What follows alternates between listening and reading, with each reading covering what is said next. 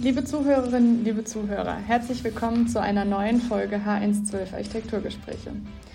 Wir starten heute in eine neue Reihe und vielleicht könnte man etwas forsch auch fragen, wohnst du noch oder lebst du schon? Lisa, magst du uns erläutern, um was es in dieser Reihe und insbesondere in dieser Folge gehen wird? Klar, danke Miriam. Ähm, die neue Reihe befasst sich mit dem Überthema gemeinschaftliches Wohnen. Wir wollen uns das ganze große, breite Thema auf verschiedenen Ebenen gemeinsam anschauen und ja, unterschiedliche Aspekte dazu beleuchten. Wohnst du noch oder lebst du schon? Da muss man schon ein bisschen schmunzeln. Aber klar, Wohnen, das ist einfach mehr als nur zwei Zimmer, Küche, Bad. Einige von euch werden bestimmt auch schon mal in einer WG gewohnt haben oder, keine Ahnung, waren zumindest mal zu Besuch. Was WG, also Wohngemeinschaft, die Abkürzung dafür, ähm, ausmacht, ähm, das ist zum Beispiel das Teilen von Infrastruktur.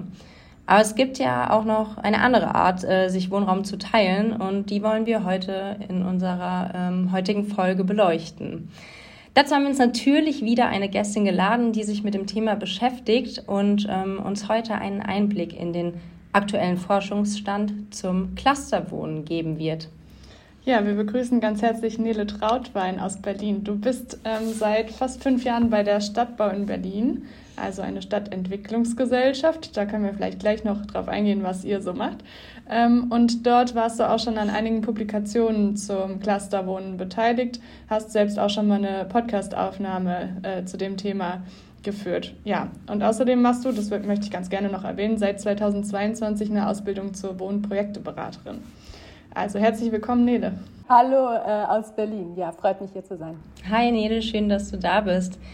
Nele, ich würde vorschlagen, wir starten direkt ins Thema ähm, Clusterwohnen im Vergleich zum WG-Wohnen, zu Wohngemeinschaften. Ähm, was ist der Unterschied? Was bedeutet überhaupt Clusterwohnen? Ja, genau. Also Clusterwohnungen, also eine Clusterwohnung das ist eine gemeinschaftliche Wohnform. Ja, also eine Wohntypologie, eine Architektur, die das Zusammenleben ähm, einer Gruppe ermöglicht. Ihr habt eben gerade schon die WG genannt. Ja, das ist eben eine andere gemeinschaftliche Wohnform, ähm, die wahrscheinlich viele kennen. Ähm, aber der Unterschied bei Clusterwohnungen ist, dass ähm, die einzelnen Gruppenmitglieder nicht nur ihr eigenes Zimmer bewohnen, ihr privates Zimmer, sondern ein kleines Mini-Apartment, so würde ich das jetzt mal nennen. Also man hat im Grunde das eigene private Zimmer und immer auch ein eigenes privates Badezimmer. Und ähm, manchmal, also das kommt aufs Projekt drauf an, aber manchmal gibt es dann auch eine eigene kleine Teeküche in diesem kleinen Mini-Apartment. Und wenn man aus dem privaten Raum dann raustritt, dann kommt man auf eine ganz große Gemeinschaftsfläche, also im besten Fall ganz groß, ähm, wo dann eben eine gemeinschaftliche Küche, ähm, das Wohnzimmer etc. vorhanden ist. Und das teilen sich eben alle. Ne? Genau. Also kann man das sich so ein bisschen so vorstellen wie eine Wohnung in der Wohnung? Ja, genau, eigentlich schon, genau. Also ich glaube wirklich, das Wichtige ist das eigene private Badezimmer, denn das ermöglicht dann auch eben den ähm, größeren privaten Rückzugsraum das macht es vielleicht auch attraktiver für eine ähm, größere Zielgruppe, die Clusterwohnung jetzt im Vergleich zur WG. Mhm. Ja, bei einer WG ist es ja häufig so, dass man vielleicht während des Studiums noch in einer Wohngemeinschaft wohnt und dann irgendwann so denkt, oh, jetzt will ich aber äh, mein eigenes Reich haben und äh, ja, vielleicht wirklich die Privatsphäre da irgendwie erlangen, sozusagen, ja, genau, die genau. davor verwehrt geblieben ist. Ja, ja. Mm, Gibt es eigentlich einen geschichtlichen Hintergrund dazu? Also woher kommt es? Ähm, oder ist das jetzt was ziemlich Neues? Ja, also es ist tatsächlich eine relativ neue Wohnform. Ich glaube auch, ähm, dass der Begriff Clusterwohnung jetzt vielleicht eher den wenigsten was sagt. Könnte ich mir vorstellen. Es ist berühmter geworden in den letzten Jahren. Ähm, aber ganz ursprünglich kommt die Wohnform aus der Pflege ähm, kann man sich wahrscheinlich ganz gut vorstellen, ne, dass äh, die Organisation von Pflege in so einer Wohnform einfacher ist oder ganz, also dass es dafür geeignet ist. Ähm, aber insgesamt und allgemein kommt das äh, Konzept Clusterwohnung als Wohnform aus der Schweiz. Das äh, könnte auch den manchen was sagen, das Hunziker-Areal in Zürich da hat die Genossenschaft mehr als Wohnen gebaut. Und das ist im Grunde so der berühmte Clusterwohnungsgrundriss. Ähm, können alle mal googeln, die sich dafür interessieren. Der ist nämlich wirklich toll. Da sieht man äh, eine große Wohnung, wo dann eben wie so Wohninseln ja, im, im Grundriss liegen, ähm, die dann wiederum auch die Fläche drumherum, also die Gemeinschaftsfläche, in so verschiedene Zonen unterteilen, sodass die Gruppe dann da eben auch verschiedene äh, Aktivitäten gleichzeitig äh, machen kann, also in diesen verschiedenen Zonen. Ähm, äh, genau, also die einzelnen Gruppenmitglieder, dass die da verschiedene Aktivitäten äh, machen können. Ja, und entsprechend hat sich das dann in der Schweiz etabliert. Ich glaube, dort ist das Konzept Clusterwohnung auch relativ verbreitet mittlerweile. Und dann ist es irgendwann nach Deutschland geschwappt. Ja, so 2014, 15 rum. Das ist also wirklich noch äh, jung. sehr jung, ist ein sehr junges Modell zu leben. Wir haben jetzt schon so ein bisschen den, den internationalen äh, Vergleich angerissen. Ähm, Schweiz hast du bereits erwähnt. Ähm, Gibt es da noch andere Länder, die man bei dem Thema in den Fokus rücken würde? Oder ist es wirklich so, dass Schweiz äh, Vorreiterland war und das jetzt äh, in, in Deutschland, vielleicht auch Österreich, äh, ähm, angekommen ist und man das in anderen Ländern, ich sage jetzt mal europaweit, noch nicht so vorfindet? Weil WG-Leben zum Beispiel, das kenne ich aus dem Auslandssemester, da ist das natürlich auch gang und gäbe, aber das Clusterwohnen an sich äh, kennt man ähm, oder ich vor allen Dingen auch aus der Schweiz. Also ich wette, dass es das ähm, Konzept Clusterwohnung in ganz vielen Ländern bereits gibt, aber vielleicht nicht unter, unbedingt mit dem Begriff verbunden. Also ähm, ich persönlich äh, kann jetzt vor allem für Schweiz, Österreich und Deutschland sprechen weil, äh, wie ihr auch im Intro schon gesagt habt, ähm, ich äh, an einem Forschungsprojekt beteiligt war. Da habe ich noch studiert, also ich war als Hiwi bei dem Forschungsprojekt beteiligt. Das ähm, hatte damals Michael Pritola von der, also Professor Michael Pritola von der FH Potsdam gemeinsam mit Susanne Rexroth von der HTW Berlin geleitet.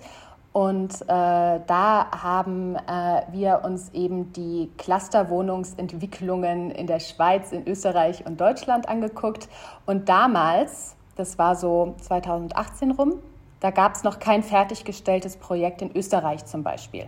Das war also unser Anspruch, sich das anzugucken, aber ähm, im Endeffekt hatten wir dann nur Projekte aus der Schweiz und Deutschland. Du bist ja jetzt in Berlin ansässig. Jetzt haben wir gehört, dass das in Berlin ähm, so vielleicht der Hotspot in Deutschland ist. Ähm, wie schätzt du das ein? Also was hast du so mitbekommen? Äh, wie, wie läuft das dort so?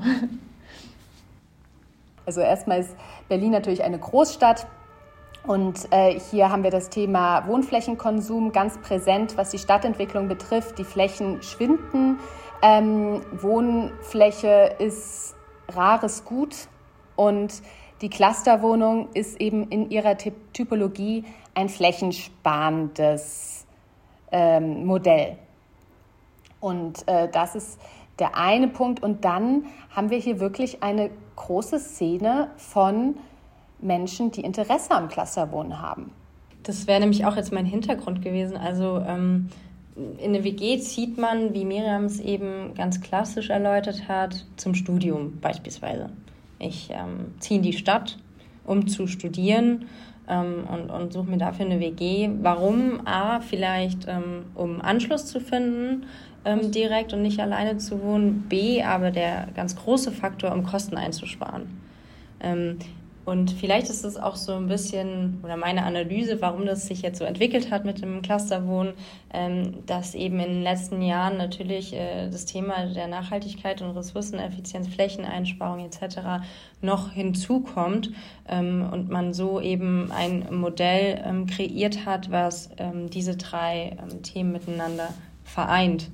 Und dann ist es nur logisch, dass es auch im städtischen Raum da einen Schwerpunkt hat irgendwie.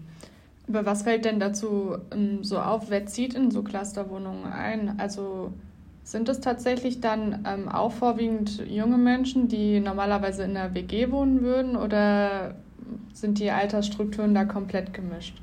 Also es ist tatsächlich gemischt, aber jetzt in meiner Praxis mache ich die Erfahrung, dass es vor allem ältere Personen sind, die gerne in Clusterwohnungen ziehen möchten.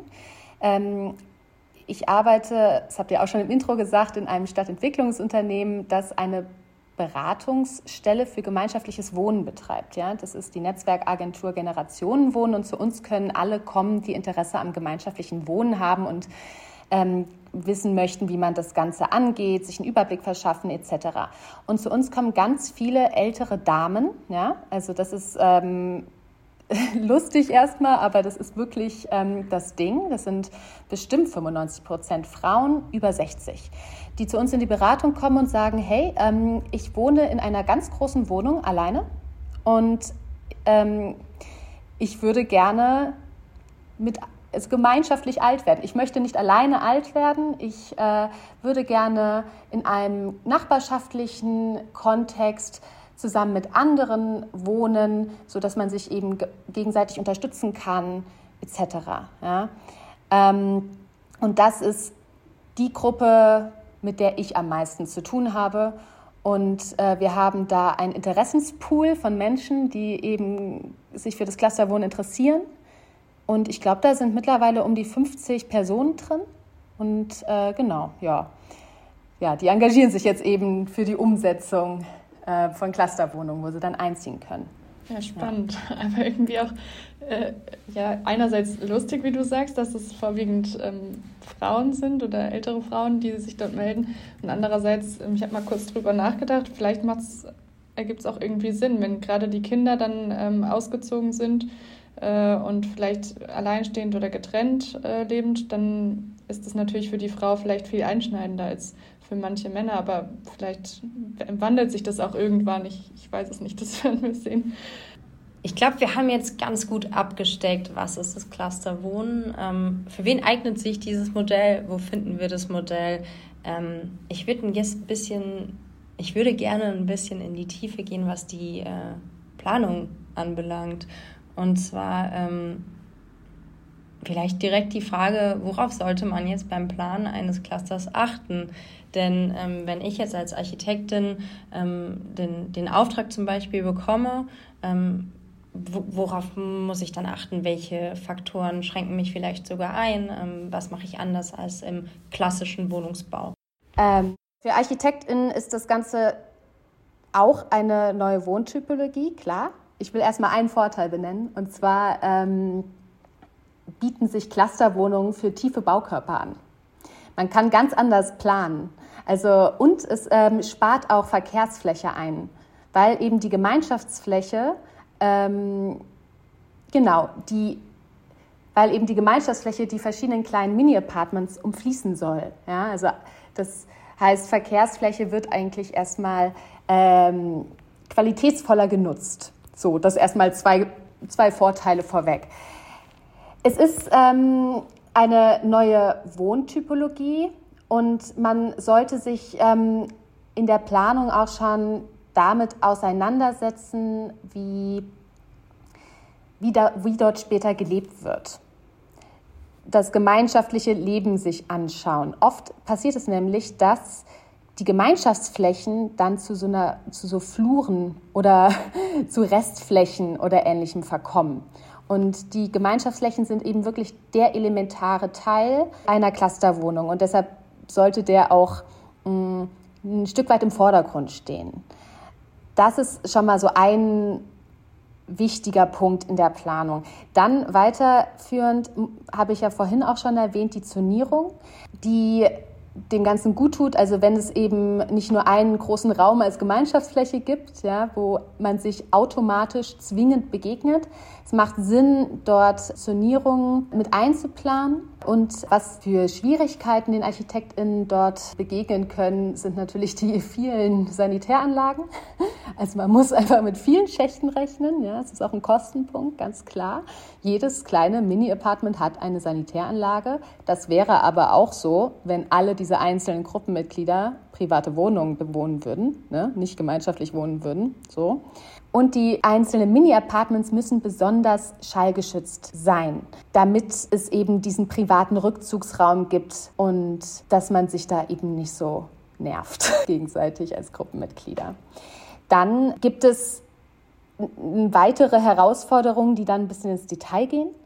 Wie zum Beispiel so Geschichten wie die Anordnung von Lichtschaltern, ja, also vor allem, wenn es dann um verschiedene Zonierungen der Gemeinschaftsflächen geht, ähm, große Garderoben und Eingänge, ja, also man muss einfach davon ausgehen, dass da wirklich viele Leute zusammen wohnen. Und ansonsten, ja, Staufläche muss eingeplant werden, ganz klar weil äh, die, Sauberkeit, die Ordnung in der Wohnung eben großes Konfliktthema sein kann. Und was wichtig ist, aber da kommen wir auf ein anderes Thema noch, und zwar das Betreibermodell, ist, dass ähm, wenn die einzelnen Wohneinheiten mit Einzelmietverträgen vermietet werden sollen, sie als abgeschlossene Wohneinheit gelten müssen und dann müssen sie immer auch einen Küchenanschluss vorhalten. Das ist jetzt sehr detailliert, aber das können wir auch gerne nochmal im Weiteren besprechen.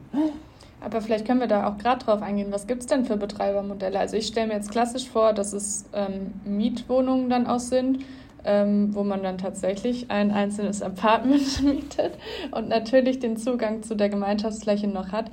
Gibt es auch Modelle, die mit Eigentum funktionieren? Ja, also ähm, man könnte jetzt die Clusterwohnung in verschiedenen äh, Modellen denken. Ja. Ähm, am meisten wird sie gebaut von Genossenschaften. Ähm, da, das ist ja eine, eine Form des gemeinschaftlichen Eigentums, wo eben die einzelnen Genossenschaftsmitglieder MiteigentümerInnen der Genossenschaft sind, aber eben nicht die eigene Wohnung in dem Sinne besitzen. Genau, und diese, und diese Genossenschaften sind eben wirklich Pioniere, auch was das experimentelle was den experimentellen Wohnungsbau betrifft. Und deshalb sind das die Vorreiter mit dem, mit dem Bau von Clusterwohnungen. Und dann jetzt hier in Berlin immer präsenter gibt es äh, die eben die, die, die Wohnungsbauunternehmen, die landeseigenen Wohnungsbauunternehmen, die Clusterwohnungen planen. Und die stellen sich halt eben die Frage, und das hatte ich vorhin kurz gemeint, ähm, was ist denn hier der Haushalt? Ist es die gesamte Clusterwohnung oder sind es eben die kleinen Mini-Apartments? Wie gestalten wir Mietverträge? Macht man jetzt ein Einzelmietverträge mit den einzelnen Gruppenmitgliedern über ihre kleine Wohneinheit? Dann muss halt eben diese Wohneinheit als abgeschlossen gelten und entsprechende Infrastruktur vorhalten, das meinte ich vorhin. Oder mache ich einen Generalmietvertrag über die gesamte Wohnung mit der Gruppe? So.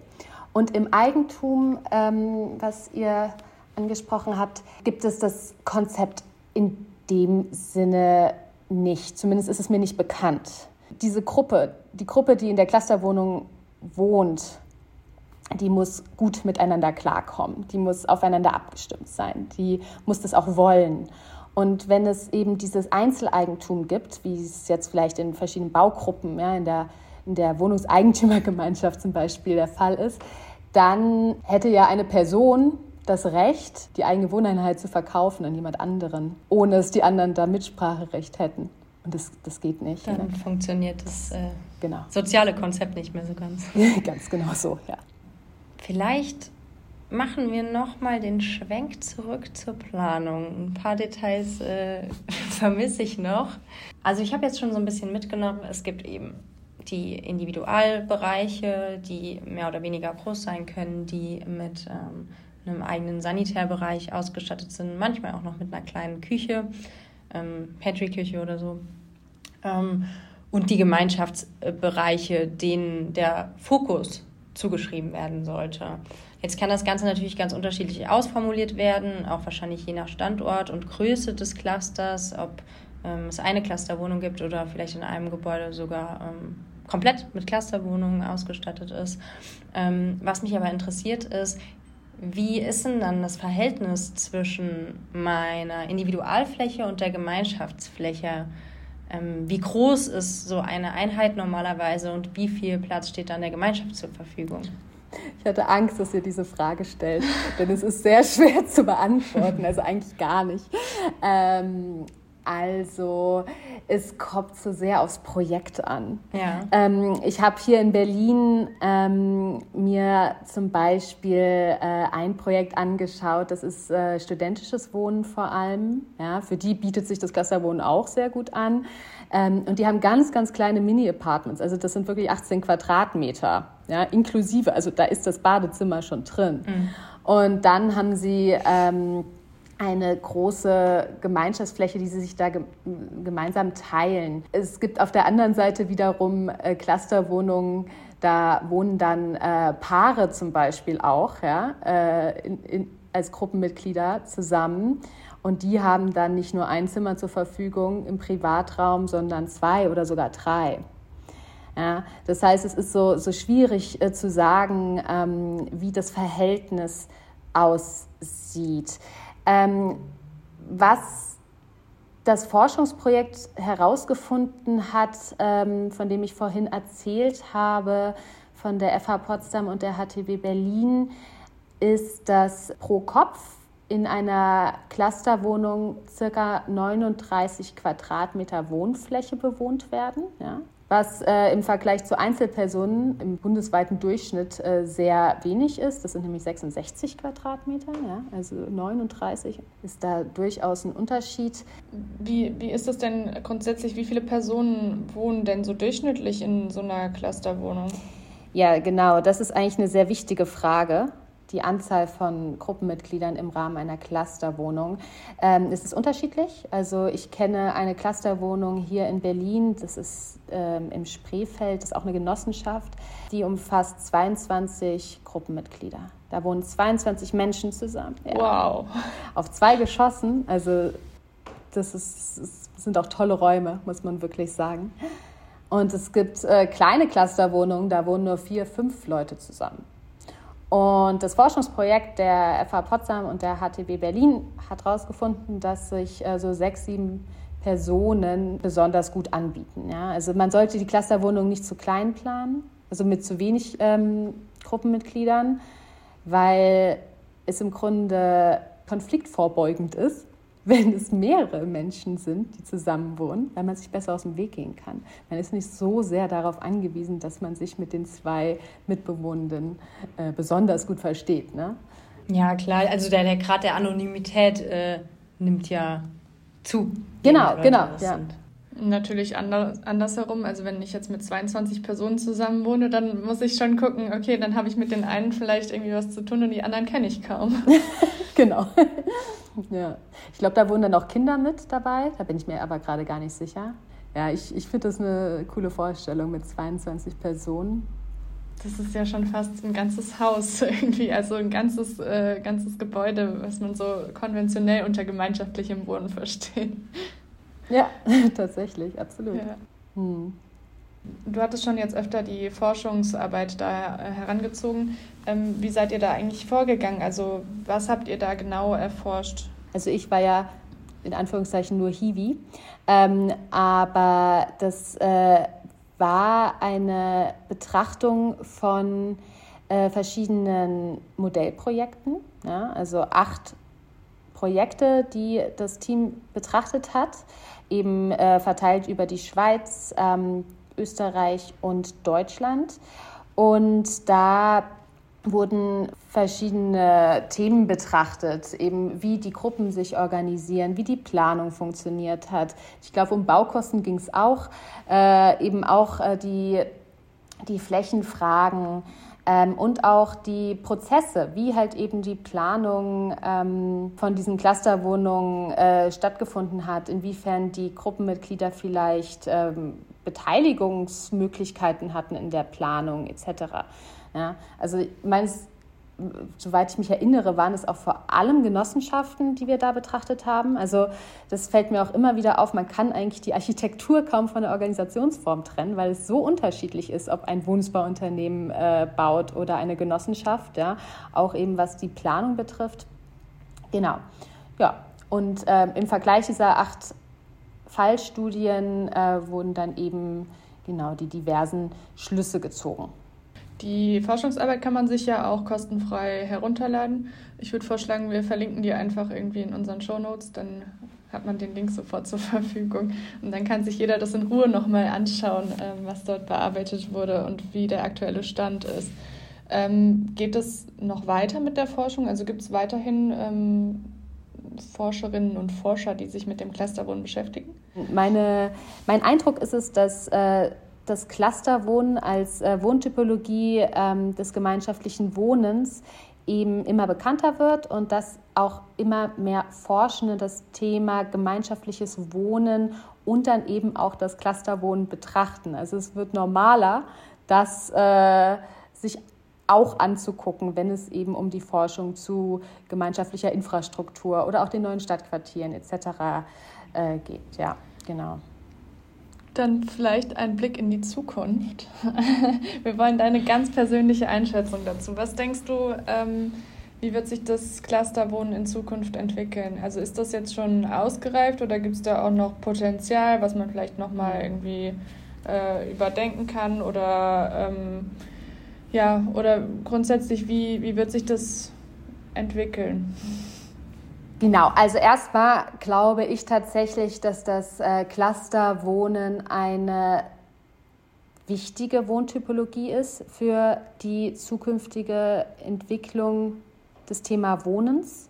Wir haben den demografischen Wandel, wir haben das Thema der älteren Personen, die, zu, auf, also die alleine in großen Wohnungen leben, eine große Flächenanspruchnahme leben und aber vielleicht umziehen wollen und aber ja, es kein, keine Alternativen gibt, keine attraktiven Alternativen. Und ich glaube, dass das Clusterwohnen eine attraktive Alternative ist für Menschen, die gerne ähm, auch lange selbstbestimmt leben möchten.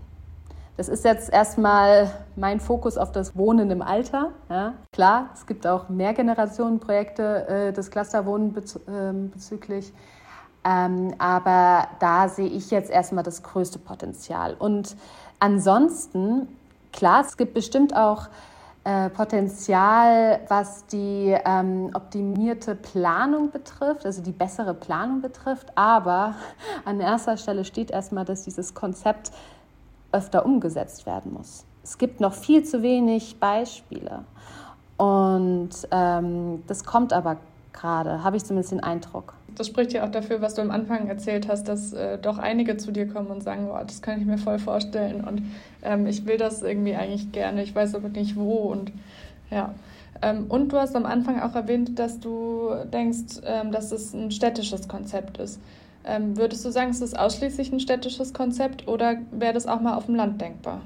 Nee, also ich glaube tatsächlich, äh, insbesondere im Hinblick auf das äh, Unterstützen im Alltag etc., ähm, dass das durchaus ein Konzept ist, das auch im ländlichen Raum gut genutzt werden würde und im Moment einfach erstmal nur in der Stadt umgesetzt wurde aus der Not heraus. Total, aber ich denke insbesondere im ländlichen Raum. Also ich meine, wenn wir uns die steigenden Quadratmeter pro Person äh, in Deutschland mal anschauen, ähm, das liegt halt auch vor allem daran, dass, äh, wie wir eingangs auch drüber gesprochen hatten, dann eben am Ende nur noch zwei oder gar eine Person in einem Einfamilienhaus ähm, auf dem Land lebt und dann mit, weiß ich nicht, 130 Quadratmetern eben viel zu viel Fläche hat für eine Person. Und ich glaube, gerade da, auch im Hinblick auf Einsamkeit im Alter, wenn man ähm, jetzt mal abseits von, von der äh, Betrachtung der Fläche noch schaut, äh, dass man da dass man mit dem Modell Clusterwohnen auf dem Land durchaus eine Wohnform entwickeln könnte, die dagegen arbeiten könnte. Hm. Absolut.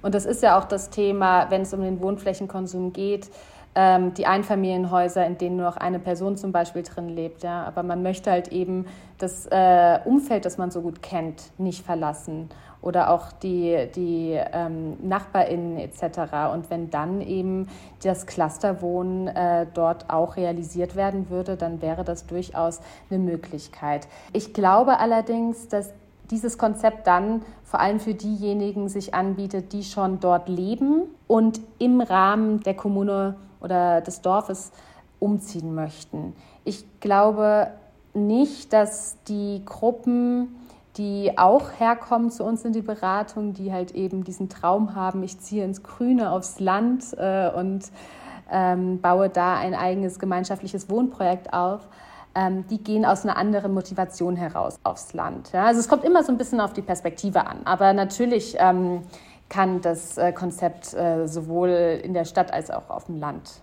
zu tragen kommen. Wir sind damit sogar mit unseren Fragen schon durch und ich fand das super spannend, mal so einen Umriss äh, zu bekommen oder einen Abriss davon, was eben alles äh, hinter dem Clusterwohnen steckt und wo Gemeinschaft irgendwie auch beginnt.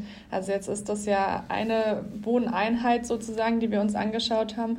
Wir werden uns in den weiteren Folgen dann auch noch ähm, ganze Projekte oder ähm, vielleicht auch mal den städtischen Fokus anschauen. Aber so diese Wohneinheit als Einheit. Das fand ich irgendwie sehr spannend und ähm, es hat uns viel Spaß gemacht. Danke, dass du dabei warst, Nele. Vielen Dank für deine Zeit. Vielen Dank für die Einladung, hat Spaß gemacht.